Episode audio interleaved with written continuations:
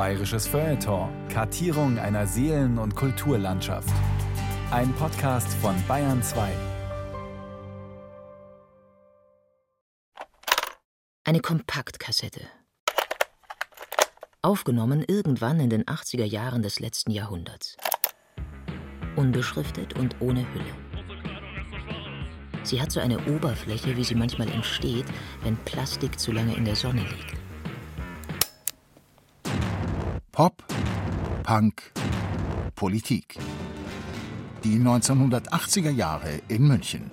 Ein bayerisches Feuilleton von Ralf Hohmann. Annäherungsversuche.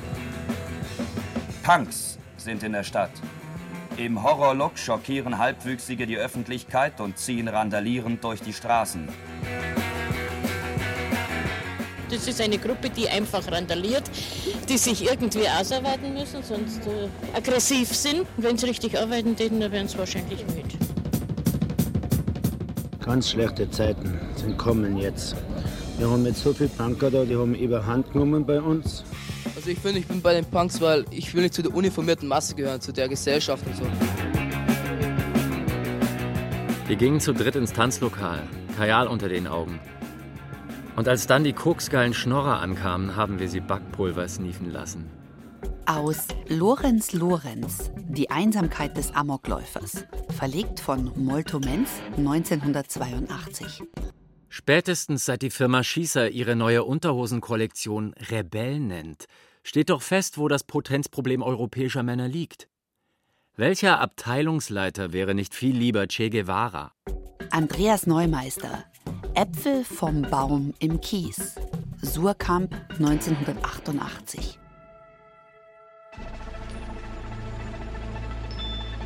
Dieses Feuilleton, Pop, Punk, Politik, widmet sich einer vielfältigen jungen Textproduktion im München der 1980er Jahre. Text, Medium, Botschaft und Haltung sind hier aufs engste verwoben. Was mit auf der Lederjacke steht, ist tatsächlich so gemeint. Und es meint eben auch die Lederjacke selbst. Oder eben keine Lederjacke. Auch eine Botschaft. Wobei auch alles gleichzeitig ganz anders gemeint ist. Der Spruch Feuer und Flamme für diesen Staat antwortet auf die Liebe zum Vaterland. Und was die Texte der 1980er Jahre betrifft, warum schreiben, wenn auch sprühen geht? Raus aus dem Lyrikkabinett und rein ins Vergnügen. Bleiben wir bei den Sprühparolen. Die Wahl zwischen Mode und Verzweiflung oder Gefühl und Härte kann das halbe Leben bestimmen. Ich bin irgendwie aus Versehen über Thomas Gottschalk Pop nach 8 auf die Sex Pistols gekommen, als ich 15 war, 1977. Und diese Musik und die Revolution, also das Benehmen dieser Band in England, das hat mir total gut gefallen als pubertärender Jugendlicher Mann. Und ich war damals auch schon großer Musikfan und irgendwie hat die Platte und die dann kam, Clash und so weiter, komplett so meinen Musikgeschmack geändert. Also Genesis und Supertramp war dann kein Thema mehr. Und ich hatte auch noch mit 15 eine Jacke, wo ich Genesis hinten drauf hatte. Die kam dann gleich weg. Peter Wacher, DJ, Plattenlabelinhaber und Clubbetreiber in München. Punk in den frühen 1980er Jahren aus Berg am Leim, einem Stadtviertel im Münchner Osten. Also ich würde sagen eher 87, 88 so für mich als Einstieg zeitlich. Und also ich habe halt einfach dran gedacht, wie wir in der Kaufhängerstraße unterwegs waren. Und zwar, da gab es irgendwie so einen Brunnen irgendwo in der Fußgängerzone, wo wir da irgendwie abhängen nach der Schule, also mit manchen Leuten und da halt irgendwie in diesem Brunnen so rumgeplanscht haben, inmitten dieser saturierten Münchner Fußgängerzone und geschnorrt haben und da halt irgendwie saßen. Cornelia Siebeck, Historikerin. In den 80er Jahren gehört sie zu den Stachus-Punks. Eigentlich war das so, dass man sich da am Stachus getroffen hat und da gab es halt hinterm Oberpollinger irgendwie so immer eine Gruppe von Punks und wir saßen da rum. Man kam irgendwie von der Schule und dann stand da halt ein Kasten Bier und irgendwie gab es da halt diese Punk-Community, die sich da getroffen hat und offensichtlich da auch so ein bisschen geduldet war. Wir fahren ins Lipstick. Das ist rammelvoll, logisch. It's a Friday night. Ich bestelle Weißbier. Der Kicker ist besetzt, also flippern wir. Dann wird der Kicker frei. Ich muss mir noch schnell ein Bier holen. Stehe an der Theke, um mich Gesichter, die ich vom Sehen fast alle kenne. Als der bin ich dagestanden, der ich sein wollte. Lonesome Wolf. Hinschauer und Arroganz. Das war eine Freiheit. Da habe ich viele Biere drauf getrunken. Im Hinaustaumeln habe ich eine sehr blonde, hinter der Theke Andrea auf den nackten Nacken geküsst. Reinhard Götz, Irre. Surkamp 1983. Die hinter der Theke Andrea heißt Andrea Hagen. Sie ist heute Fotografin. Ich war damals auf der Fachoberschule für Gestaltung und wir waren dann gleich sehr politisch aktiv und ich bin dann auch gleich von der Schule geflogen, weil ich irgendwelche RAF-Plakate abgehängt habe und dabei erwischt wurde.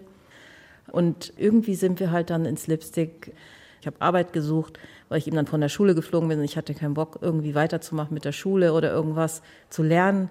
Und habe dann da als Putzfrau angefangen und bin dann relativ schnell hinter der Bar gestanden dort und habe dann da mein Geld verdient und bin dann ins, erst Kaffeegrößenbahn gewechselt und dann ins Salzburger Größenbahn.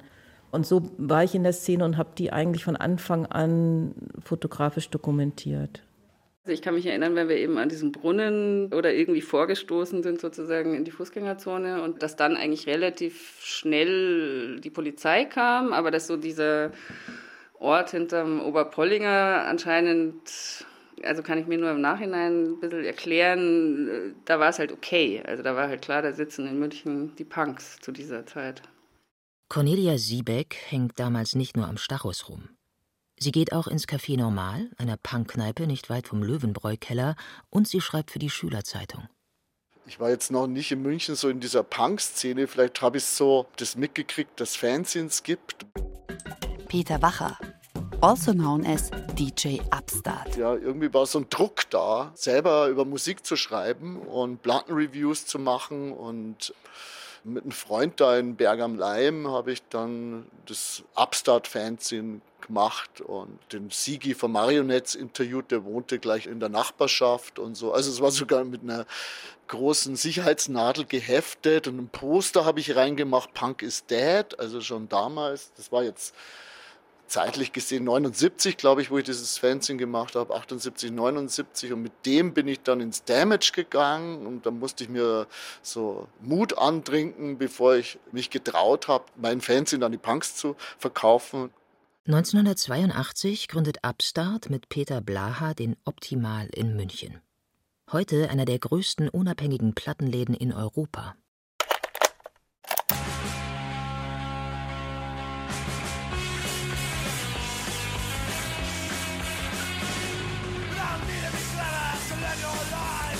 Pop und Punk dekonstruieren spielerisch die bürgerliche Welt.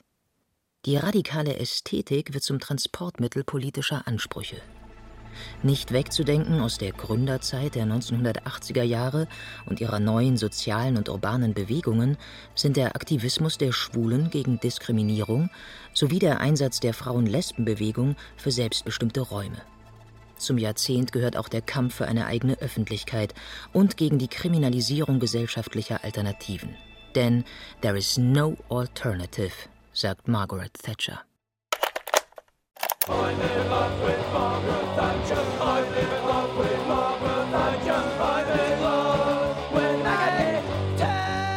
I'm in love with Margaret Thatcher von den Not Sensibles. Der größte Erfolg der englischen Punkrock-Band. Der Protestsong erscheint zur Wahl der britischen Premierministerin. Die Single startet durch bis auf Platz 8 der UK Indie Charts. Das ist 1980. Und noch einmal schafft es I'm in Love with Margaret Thatcher in die Charts. Drei Tage nach ihrem Tod. Diesmal nicht als Protestsong, sondern als Hymne der Thatcher-Fans. Das zeigt ganz gut, was mit dem Punk passiert, wenn er tot ist. Das ist die Aneignung der Vergangenheit durch die Gegenwart. Von 1979 bis 1990 ist Margaret Baroness Thatcher of Kesteven konservative britische Premierministerin. Sie ist schon zu ihrer Zeit eine Ikone der Popkultur. Nach ihr ist der Thatcherismus benannt. Dieses politische Programm bezieht sich auf die radikalen marktwirtschaftlichen Theorien von Friedrich August von Hayek. Sie zielen auf die Zerstörung kollektiver Organisationsformen, wie zum Beispiel der Gewerkschaften, verlangen die Deregulierung der Märkte und des Finanzsektors sowie die Privatisierung öffentlicher Aufgaben. Thatchers berühmtes Zitat There is no such thing as society steht in diesem Zusammenhang. Entsprechend wächst die Kluft zwischen arm und reich. Ein ähnliches politisches Programm gibt es auch in anderen Ländern.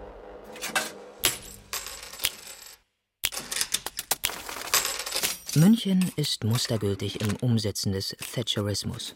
Privatradios gehen mit viel Glamour on air. Münchens Luftfahrtindustrie stützt das neoliberale Regime General Pinochets in Chile.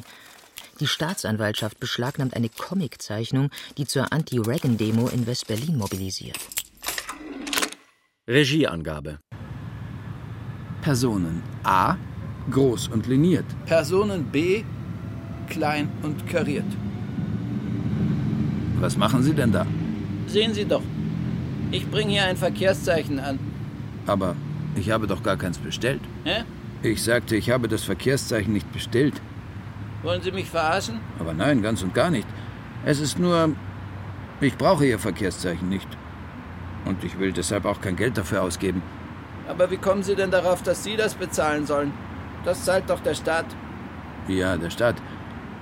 Und wovon bezahlt er es? Na, vom Verkehrsetat natürlich. Das sind doch jedes Jahr ein paar Milliarden Mark. Davon wird eben alles bezahlt, was im Straßenverkehr gebraucht wird. Aber ich brauche Ihr Verkehrszeichen nicht. Ja, fahren Sie denn nicht Auto? Nein. Ich weiß nicht mal, was das Zeichen da bedeutet. Na schön, aber die Autofahrer brauchen es. Damit die künftig wissen, wie sie sich vor der Kreuzung da einordnen müssen. Ich glaube Ihnen ja, dass das für die Autofahrer sehr wichtig ist. Aber dann sollen das doch die Autofahrer bezahlen und nicht ich. Aber Sie zahlen das doch gar nicht. Doch, das ist es ja gerade. Ich bezahle es eben doch. Sie meinen durch Ihre Steuern? Ja, durch meine Steuern. Der Verkehrsetat des Staates ist nichts weiter als eine Summe von Steuern. Und meine Steuern sind da eben auch drin. Wie soll das denn gehen ohne Steuern? Ganz einfach. Der Staat muss privatisiert werden. Hä? Also, wenn ich für Bomben bin, zahle ich auf ein Konto für Bomben ein. Wenn ich Kinder habe, zahle ich auf das Konto der Schule ein, deren Lehrplan mir zusagt. Wenn das Verbrechen überhand nehmen sollte, zahle ich so viel auf das Polizeikonto ein, wie mir meine Sicherheit wert ist. Ja, wollen Sie sogar die Polizei zu einer Privatfirma machen? Ja, alles muss privat werden. Dann braucht es keine Steuern mehr. Weil die jetzigen Behörden ja freie Unternehmen sind, die sich marktwirtschaftlich erhalten müssen. Angebot und Nachfrage werden sich auch in diesen Bereichen einregulieren. Jeder zahlt für das, was er will. In allen anderen Bereichen sind wir das doch auch gewohnt und es funktioniert doch ausgezeichnet. Text ohne Autorenangabe aus Plattform Fernsehturm.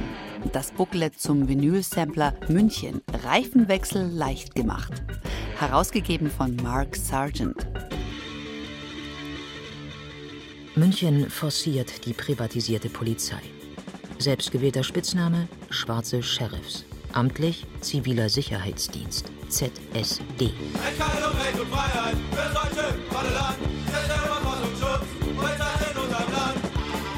So klingt auch die Abkürzung einer Punkband aus München. Der Neoliberalismus schlägt sich im kulturellen Ausdruck nieder. ZSD besingt den ZSD im Refrain von Polizeistaat BRD. Die absolute Herrschaft lag bei den Fröschen, ex-ZSD, einer Elitetruppe unter Leitung von Big Frog, dem Oberfrosch. Die Armee der Frösche führte einen Drei-Fronten-Krieg.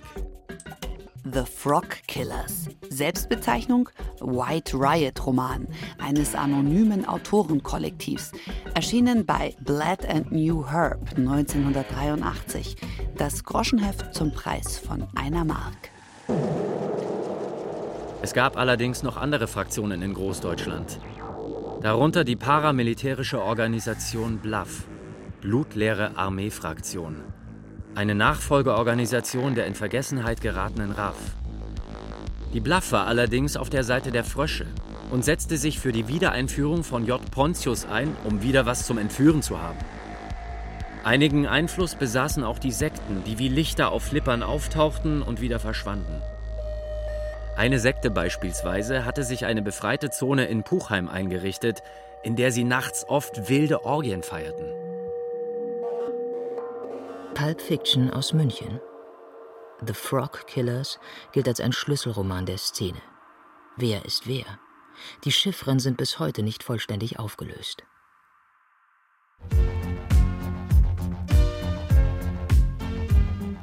Punks und Penner eine Belästigung für die Biergartenbesucher, macht das Beispiel des chinesischen Turms Schule, der eine eigene Wache beschäftigt? Wie das angegangen ist, das war also erstmal totaler Krieg mit meinen Eltern und äh, totale Schwierigkeiten überall, weil ich überall immer angeeckt bin mit meinen Meinungen, wie man so schön sagt. Und aus der Schule geflogen bin äh, wegen meinem Aussehen und meiner Meinung. Auf dem Oktoberfest schrillen die Sirenen. Terror von rechts. Der 21-jährige Tübinger Geologiestudent Gundolf Köhler, ein Zögling der Wehrsportgruppe Hoffmann, zündet eine Splitterbombe, die elf unschuldige Besucher und ihn selbst tötet. Mit 13 Ermordeten und 221 Verletzten ist das Oktoberfest-Attentat der schwerste Terrorakt der deutschen Nachkriegsgeschichte. Der ganze Eingang hier, der Boden blutüberströmt, Schuhe liegen herum. Mit dem Anschlag beginnen die 1980er Jahre in München. Zu den Jahrestagen, jeweils am 26. September, zieht eine Demonstration der Gewerkschaftsjugend zur Wiesen und etliche Demonstrantinnen und Demonstranten anschließend weiter in die Bierzelte. Das macht einen Unterschied zu den Subkulturen anderer Städte aus, zum Beispiel zu den genialen Dilettanten im fast kuscheligen West-Berlin. Der rechtsextreme Bombenanschlag und vor allem seine mangelnde Aufklärung hinterlassen ihre Spuren in der Münchner Subkultur. Im Gegensatz zur amtlichen Einzeltäterthese werden Parallelen nach Italien gezogen, zum Anschlag in Bologna oder zu Nazi-Organisationen wie den gerade gegründeten Wehrwölfen. Die Neonazis nennen sich nach Heinrich Himmlers Stay-Behind-Truppe. Bei ZSD werden sie zu den Wehrwelpen. Wehrwelpen. Du siehst die Zeichen, doch niemals ihr Gesicht. Denn Persönlichkeit hat bei ihnen kein Gewicht. Sie nennen sich Wölfe, wollen gefährlich sein. Doch gefährlich kann nur ihre Dummheit sein. Wer wird Mitleid haben mit einem Hund? Punks, bedenkt, München gehört nur uns. Punks gegen Werwolf, schmeißt die Nazis raus. Nie wieder Faschismus, hängt die Schweine auf. Schlagt die Nazis, haut sie um.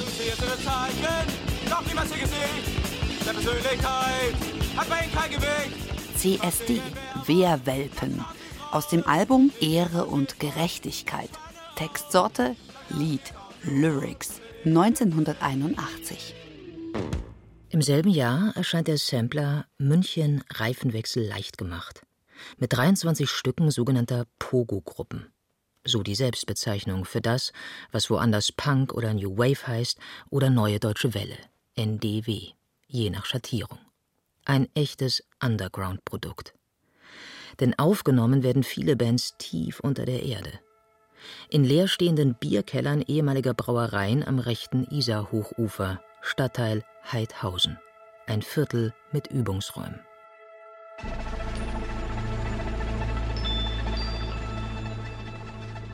Abgrenzung, Lust auf Unterschied und gepflegte Feindschaft, Differenz Fun gehört zum Lebensgefühl. Die Unterscheidung zwischen The Marionettes und Marionettes ist manchen ganz wichtig. Haben Sie ihn eben gehört? Zum Differenz-Fun gehört es auf jeden Fall auch, wenn FSK, damals noch Freiwillige Selbstkontrolle, von sich sagt, wir hassen Heidhausen. Auf dem Sampler München Reifenwechsel leicht gemacht sind sie trotzdem vertreten. Die Art School Band präsentiert sich mit einer genau nicht so gemeinten Hippie-Melodie. Ich kann mich noch an ein Konzert von FSK in der Kunstakademie erinnern. Also da gab es schon Auseinandersetzungen. Also auch Punks, die FSK scheiße fanden, aber auch Kunststudenten, die scheiße fanden. Und die Hippies erst recht, wie die da aufgetreten sind in Uniformen. Und DAF war ja auch für viele eher ein Feindbild mit ihrer Elektronik. Und diese materialischen Texte und Sexualität, die sie da auf die Bühne gebracht haben. Also es gab sehr viel Auseinandersetzung auf Konzerten. Peter Wacher, also known as DJ Upstart. Auch Clash erinnere ich mich im Schwabinger Bräu. Ja, den wurde damals ganz groß Ausverkauf vorgeworfen, weil sie bei CBS unterschrieben haben. Also es war immer irgendwie immer was los. Ja. Also es gab immer Auseinandersetzungen. Ich habe auch mal Andreas Dorau veranstaltet. Das war eines meiner ersten Konzerte, die ich selber veranstaltet habe. Ja, man hört auch, ich bin auch schlageraffin und die Punks haben auf Andreas Dorau und die Marinas Flaschen geschmissen. Also das war schon immer ziemlich wild im Gasthof zur Post in Ampermoching. Landkreis Dachau. In den 1980ern waren wichtige Szeneorte eher im Umland, wie der Zirkus Gammelsdorf, das Titanic in Aufhausen oder die Theaterfabrik in Unterföhring. In der Stadt selbst werden Konzerte auch mal verboten. Aggressionen heißt ein Song auf der ersten Seite des Vinylsamplers München Reifenwechsel leicht gemacht. Er kommt von der Pogo-Band Durchfall. Ich hab ne Wut im Bauch, mich kotzt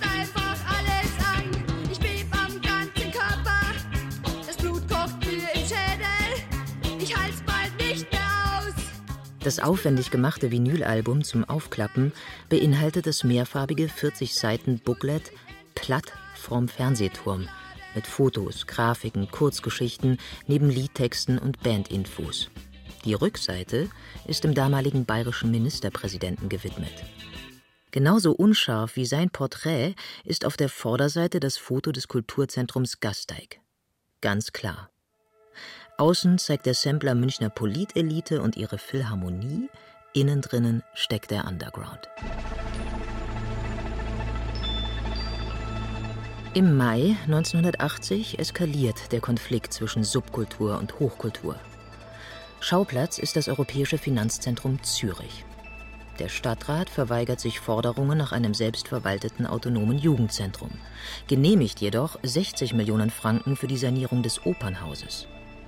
Das Video Zürich brennt ist ein Dokument der dadurch ausgelösten sogenannten Jugendunruhen.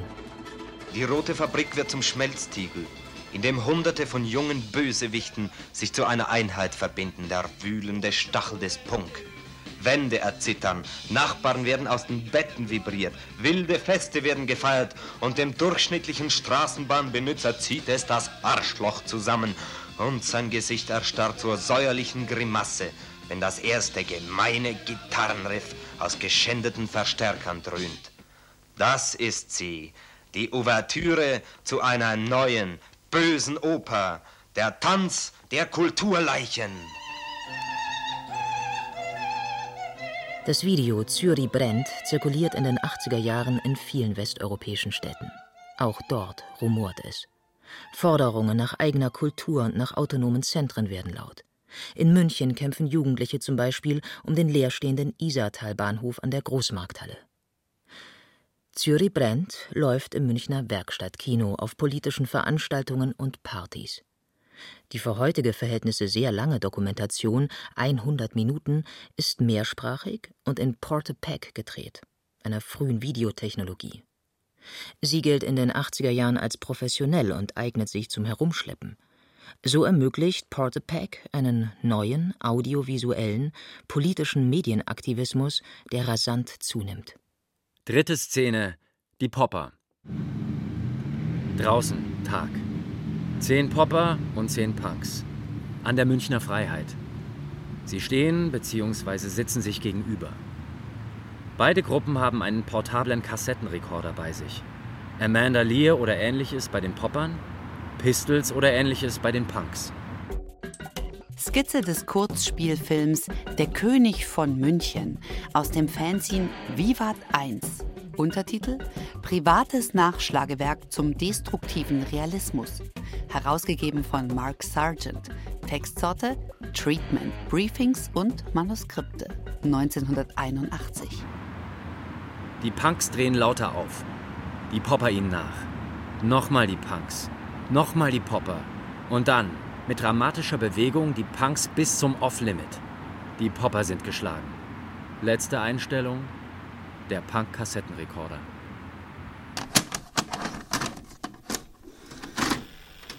Bleiben wir beim Bewegtbild der 1980er Jahre. Der damals auch in München on-air empfangbare ORF überträgt jedes Jahr den Ingeborg-Bachmann-Preis aus Klagenfurt von den dortigen Tagen der deutschsprachigen Literatur. Nachwuchsautorinnen und Autoren präsentieren ihre Texte. 1983 gibt's New Wave vom Münchner Autor Reinhard Götz.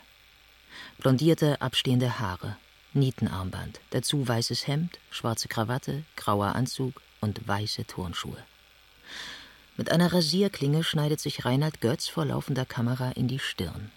Das Blut strömt, tropft heftig und rinnt übers Manuskript. Dieses ganze Geschwärl, dieses Nullenpack soll ruhig noch jahrelang den Big Sinn vertreten. Ihr könnt's mein Hirn haben. Ich schneide ein Loch in meinen Kopf. In die Stirne schneide ich das Loch. Mit meinem Blut soll mir mein Hirn auslaufen. Ich brauche kein Hirn nicht mehr, weil es eine solche Folter ist in meinem Kopf. Ihr foltert's mich, ihr Schweine, weil ich doch bloß eines wissen möchte, wo oben, wo unten ist und wie das scheiß Leben geht. Wie geht das scheiß Leben? Reinhard Götz, Ingeborg Bachmann-Preis, ORF-TV-Aufzeichnung von 1983.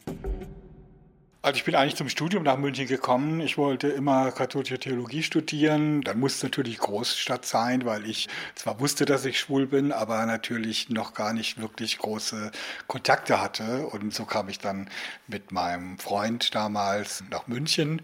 Thomas Niederbühl, Literaturwissenschaftler, Aktivist und in den 1980er Jahren Mitinitiator von Rosa Freizeit und der Rosa Liste München.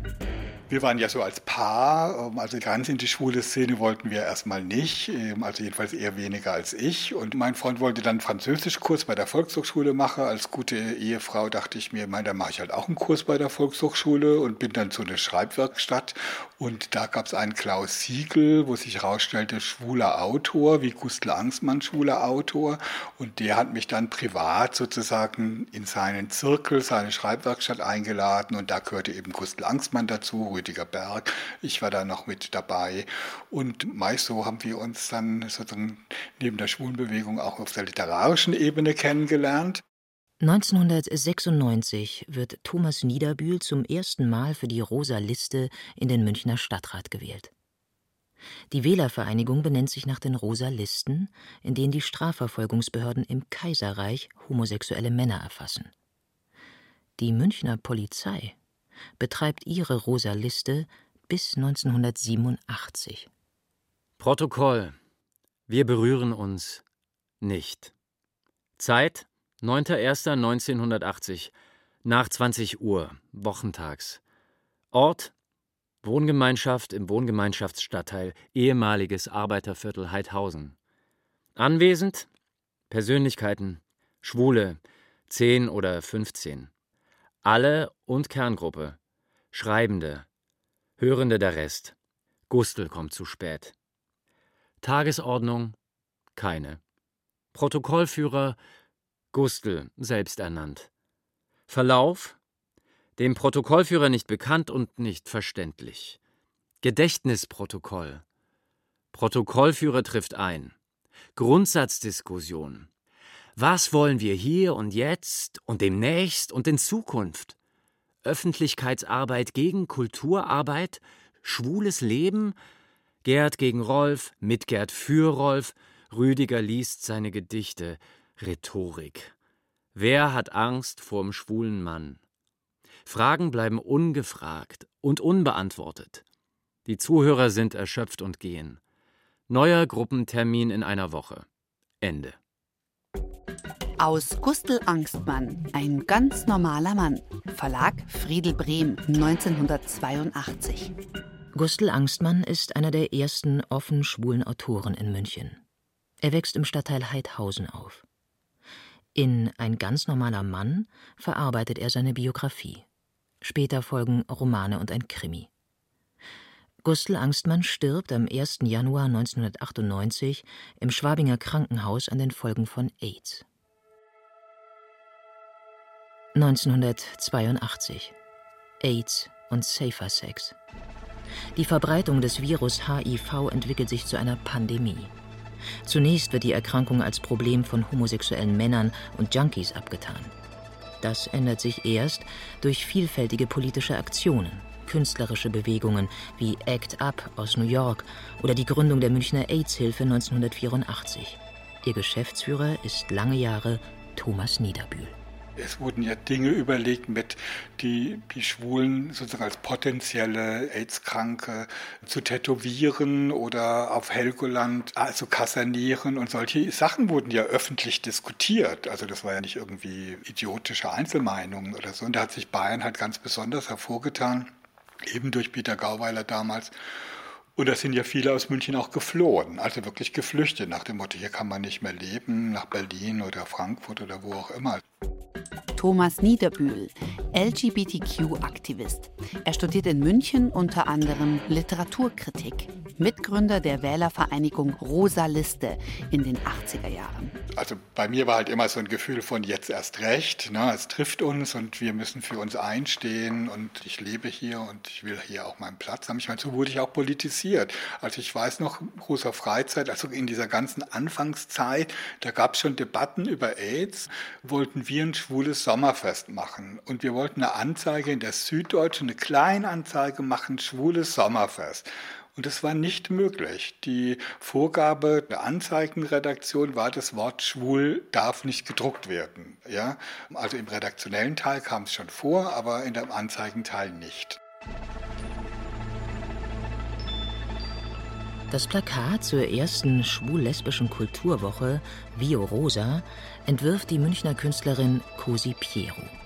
Bis 1980 auch Wirtin der Schwabinger Kneipe bei Cosis. Karten zum Festival verkaufen Lillemors Frauenbuchladen und die Buchhandlung Sodom. Einer der Veranstaltungsorte ist auch das Stadtmuseum, zum Beispiel für Lesungen mit Gustl Angstmann und Thomas Niederbühl. Das war ja so ein bisschen die Keimzelle, dass wir dann so weiterkam, dass wir jetzt mit LGBTIQ natürlich schon eine ganz vielfältige gemeinsame Szene haben. In den 80ern war es im Prinzip schwerpunktmäßig, hatte jeder seine eigene, ne? die schwule Szene, die Lesben-Szene und so weiter. Es gibt keine Heteros, es gibt, jeder ist anders und hat irgendwelche Richtungen in seinem Leben, wie er ist. Und dieses Schubladisieren finde ich eh schwer.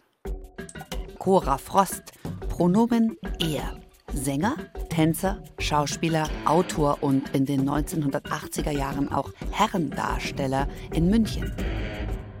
Zwischen Striptease-Club und Staatsschauspiel und dazu Performances. Zum Beispiel im Tanzlokal Größenwahn oder im Badercafé, beides im Glockenbachviertel. Damals Szenequartier.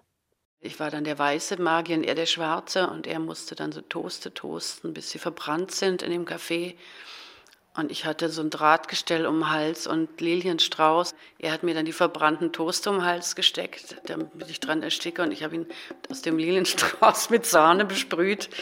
Und er ist dann zu Boden gegangen und wir sind dann zusammen auferstanden, um als Ouroboros, weil ja Magier nicht sterben, den Hermaphroditen aus einer Weißwurst herauszuschneiden. Das war ein weißes Bettlaken mit Petersilie.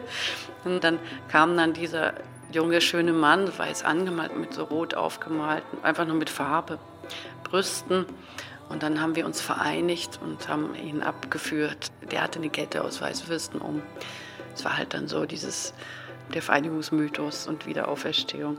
Die Performance kam aber nicht ganz so gut an, weil das Café war recht äh, voll und es wurde dann immer lauter. Also es war nur Aufmerksamkeit da in dem Moment, wo die Toaste verbrannt sind. Was ist denn hier los?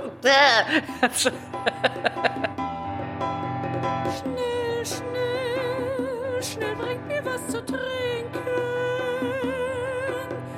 Tief, tief will ich im Blau versinken. Oh, oh, oh, oh, oh, Schiefe verbrennen durch die Venen. Es gibt nichts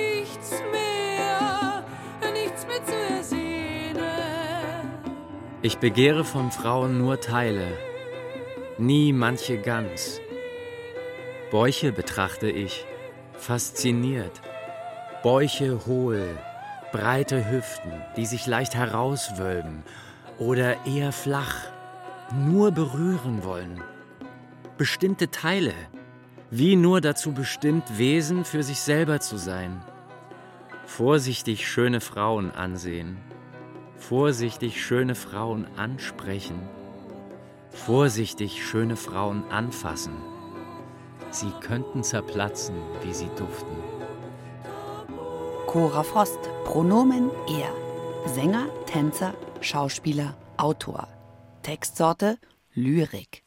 Das war eine wahnsinnig schöne Feierzeit, wilde Zeit, so Befreiungszeit und Erwachenszeit. Und da waren halt dann die sogenannten Heteros und Punks und Transsexuelle, Transvestiten, Mandy, also alle möglichen Leute waren da unterwegs jede Nacht und es war sehr gemischt. Und das mochte ich an München auch sehr gerne, weil ich war halt auch immer etwas abseitiger.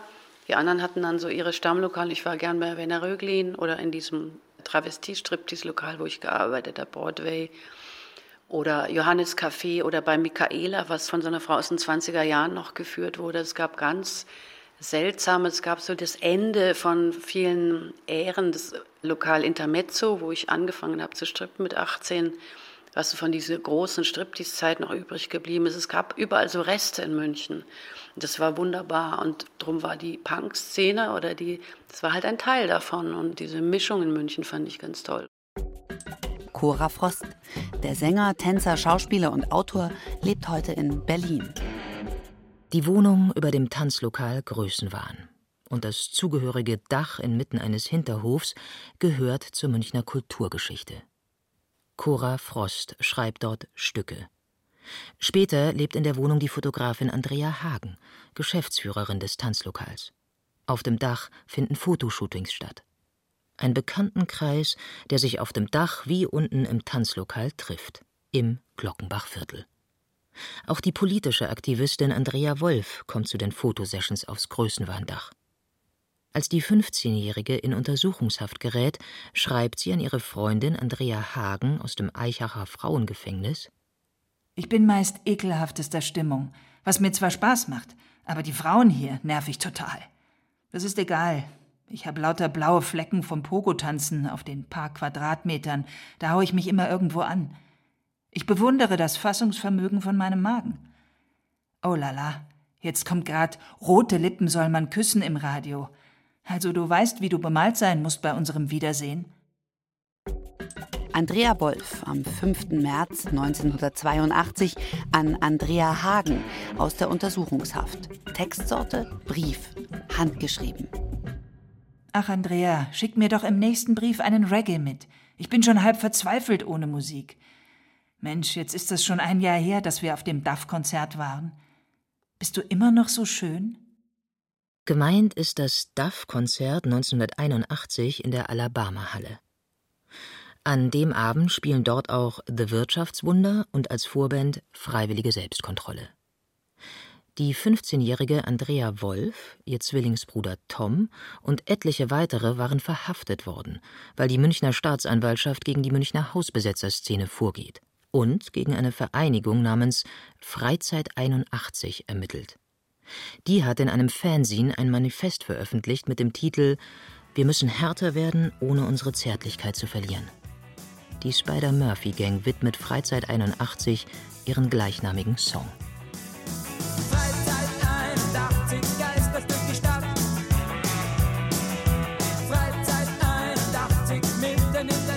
Spider-Murphy Gang, Freizeit 81, aus dem Album Tutti Frutti 1982. Jetzt ist genau der richtige Zeitpunkt für die Textsorte Manifeste. Das Münchner Manifest. München liegt in Bayern und in Bayern weht der Föhn. Manchmal. Der Föhn ist der größte Anarchist Deutschlands. In Norddeutschland herrscht Ebbe und Flut. Regelmäßig. Alle sechs Stunden. Das ist der Unterschied. Lorenz Lorenz, also known as Lorenz Schröter, Autor und Musiker, hier mit der Konzertperformance Drei Minuten Ei. Sein Münchner Manifest eignet sich gut fürs Städtebattle. Hier der innigen Hassliebe zwischen München und Hamburg. In den 1980ern schart sich die Subkultur noch nicht um eine uneinholbare Bundeshauptstadt. Zürich, Wien, Frankfurt, Köln, Kopenhagen oder Amsterdam. Überall ist es schön. Warum ist die Welt so schön, ah, wenn doch Tränen und Leid nie vergehen? Ah. Lorenz Lorenz, Drei Minuten Ei. Textsorte Manifest aus der TV-Sendung Dreiklangdimensionen. Bayerischer Rundfunk 1982.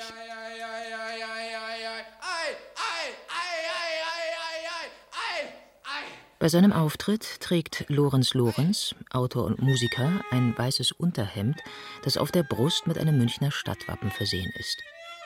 Das Hemd erinnert an die Sportkleidung der Bundeswehr oder an die einer Nationalmannschaft.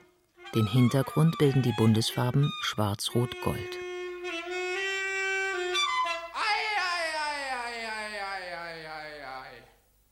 Szene und Stadtzeitungen sind die Social-Media-Kanäle ihrer Zeit. Im Gewusst wo ihrer Veranstaltungsseiten zeigt sich das kulturelle Leben. Statt Podcasts präsentieren in den 1980er Jahren Kultsendungen wie Pop Sunday, junge Literatur und Live aus dem Alabama erfindet gerade die Talkshow. Die Mini-Auflagen unzähliger kopierter Fanzines täuschen darüber hinweg, dass ihre Macher und Macherinnen Influencer sind. Sie entwickeln einen Journalismus der Betroffenen, der die Glaubwürdigkeit der neuen Gegenöffentlichkeit ausmacht.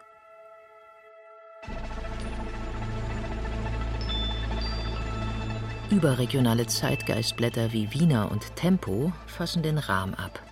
Sie kennzeichnet der Widerspruch zwischen Text und Werbung. Während der redaktionelle Teil mit Luxus und Adel provoziert, beschränken sich die Anzeigen auf das finanzielle Niveau der Zielgruppe was auf ein weiteres Kennzeichen der 80er Jahre verweist, auf den Konflikt entlang kultureller Identitäten. Popper versus Punk versus Neue Deutsche Welle. Die wiederum versteht sich als aktuelle Avantgarde und grätscht gegen die Gegenkultur der 68er. Peter sagt, er sei total verliebt in diese Welt. Peter sagt, er nimmt die Welt, weil sie ihm gut gefällt. Rudi sagt, er will nur schöne Körper in der Nacht. Rudi sagt, er hat schon viele Männer ausgelacht. Ulla sagt, ihr neuer Freund sieht aus wie Superman. Ulla sagt, dass sie auf hohen Schuhen besonders sexy gehen kann. Ingo sagt, er wäre so gern Amanda Lear. Ingo sagt, es geht uns nirgendwo so gut wie hier. Ronald sagt, er schätzt die Kaufmannstypen immer mehr. Ronald sagt, er möchte aussehen wie ein Militär. Petra sagt, sie sei total verliebt in diese Welt. Petra sagt, sie nimmt die Welt, weil sie ihr gut gefällt. Ja, manchen gefällt die Welt. Und manchen bricht das Herz in zwei. Und wir sagen Ja zur modernen Welt. Wir sind okay. Und wir sagen Ja zur modernen Welt. Freiwillige Selbstkontrolle. Moderne Welt. Zuerst erschienen 1980 auf der EP Herz aus Stein. Mitglieder der Band sind zu der Zeit Justin Hoffmann, Thomas Meinecke, Michaela Melian und Wilfried Petzi. Die Band definiert sich als Projekt der Zeitschrift Mode und Verzweiflung.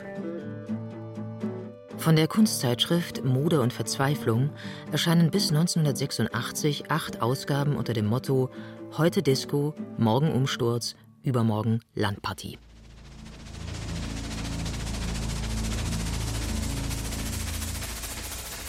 Neben Mode und Verzweiflung schicken weitere Blätter von München aus ihre Botschaften in die moderne Welt. 5921 erscheint immer mit einer Kompaktkassette als Gimmick. Darauf zu hören sind die im Heft besprochenen Bands. Das professionellste Ding ist Elaste, die Elastemmacher bringen erstklassige Fotostrecken und präsentieren Texte nicht nur von Münchner Edelfedern. Fast jedes Szenemedium profiliert sich mit einer Kolumne. Sie nehmen die späteren Blogs vorweg. Hier zum Beispiel Tempo. Monaco-Fratze. Münchner sind das Letzte. Sie sind groß, laut und blond. Wenn sie nicht blond sind, benehmen sie sich blond. Wir haben hier ein paar verhaltensgestörte Privatradio-DJs. Die Autistenzentrale von Tele5, die größenwahnsinnige Doris Dörrie, ein jahrmarktartiges Tingeltangel-Filmfest und einen Oberbürgermeister, der die letzte Wahl nur gewonnen hat, weil er die Wiederbelebung einer stillgelegten Straßenbahnlinie versprochen hatte. Sinnlose Aufregung. Die Künstler, Intelligenzler und Luftikusse verlassen die Stadt. Jetzt gehe auch ich noch weg, ihr Hurensöhne. Wollt ihr das wirklich? Juli 1989. Maxim Biller, 100 Zeilen Hass. Seit 1987 schreibt Maxim Biller diese Kolumne im Hamburger Zeitgeist-Magazin Tempo. Der Autor macht seine Drohung wahr und verlässt München. 2001 zieht er nach Berlin. Konsumkritische Haushalte beginnen sich in den 1980er Jahren gegen kostenlose Hauswurfsendungen zu wehren, mit Aufklebern auf ihren Briefkästen. Keine Werbung. Darunter fallen auch die wöchentlichen Anzeigenblätter. Ihnen wird mit Andreas Neumeister aus Starnberg eine Ausgabe seiner Kolumne Wir beobachten die Welt. Jeden Montag kommt es zur Stunde der Wahrheit. Der Wochenspiegel schreckt dabei auch vor grundlegenden Themen nicht zurück. Ihr müsst euch selber mögen und statt Angst Freude am Leben haben, sagt ein bekannter Psychologe. So einfach möchte ich das auch mal sagen können. Es sind schon immer die einfachsten Ideen gewesen, auf die niemand kommt.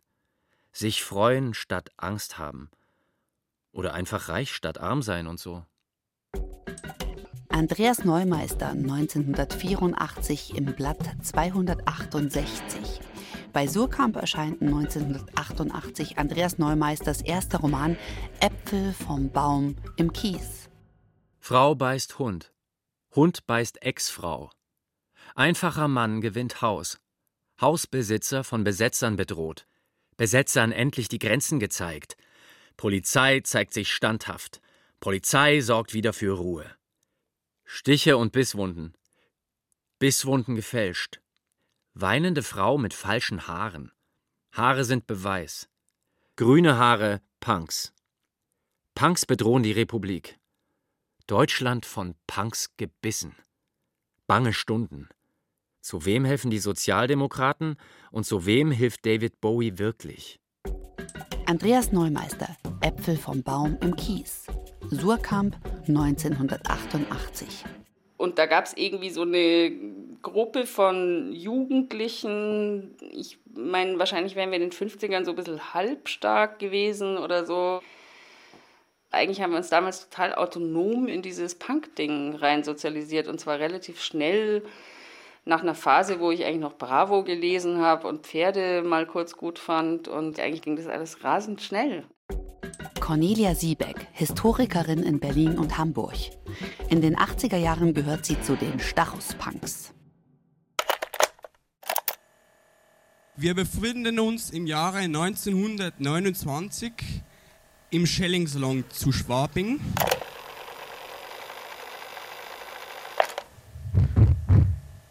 Meine Damen und Herren, liebe Gäste und Gästinnen.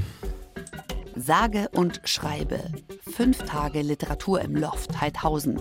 Organisiert von dem Autorentrio Lorenz Lorenz, Franz Dobler und Thomas Palzer. Am Lesepult nimmt gerade der nächste Vortragende Platz. Ich heiße Ro Romu Altkar. Hm, Kar, Kar, Romu Altkar Makar. Äh, Im Folgenden werde ich Ihnen zwei kleine Geschichten aus meinem neuen Drehbuch äh, Schwarz und Wolf vorlesen. Das Prinzip ist ganz dem Do-it-yourself-Gedanken der 1980er Jahre verpflichtet. Mehrere Abende selber lesen, mitschneiden, abtippen, erneut lesen. Zu jeder Veranstaltung erscheint ein kopierter Reader. Der Schwabinger Bohemier steht vor dem Tisch von Herrn Wolf und Hermann, hält seinen Hut hin. Hermann fragt ihn: Sie, sind Sie Sammler? Licht an. Nein, stopp! Nicht, stopp! Licht an, bitte. Licht an. Literatur, Pop und Journalismus, Kunst und politische Aktion verbinden sich. Songlyrics oder Gedichte, Essays, Glossen oder Miszellen, Comics zeichnen oder sprühen gehen. Raffinierte Textexperimente, die zur neuen Kommunikationskultur passen. Dazu gehören öffentliche Manifeste genauso wie private Briefe oder Tagebücher. Ironie, Subversion und Provokation.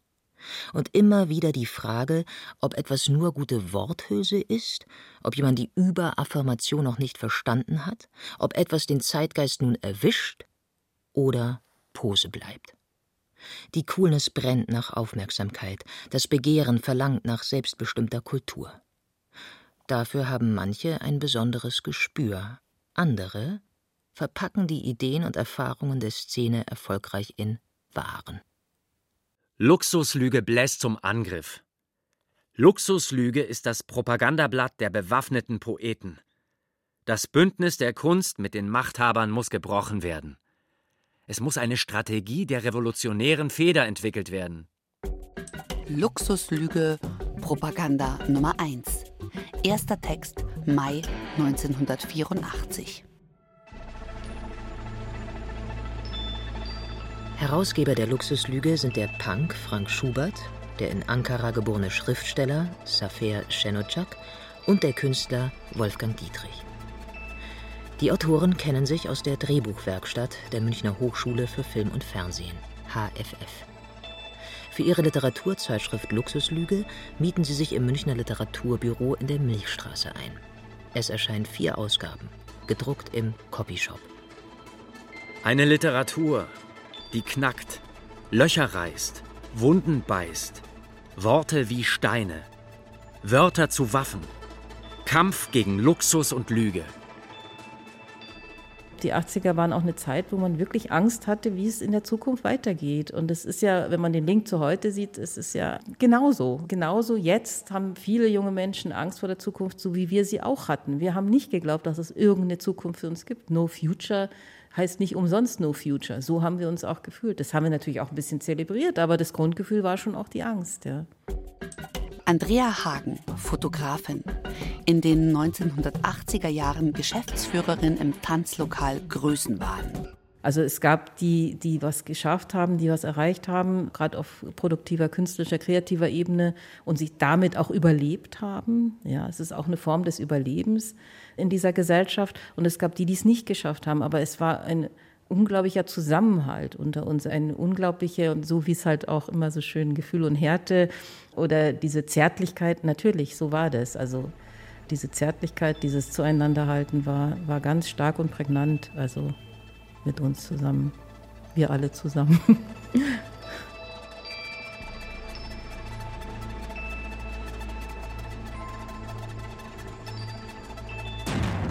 Pop, Punk, Politik.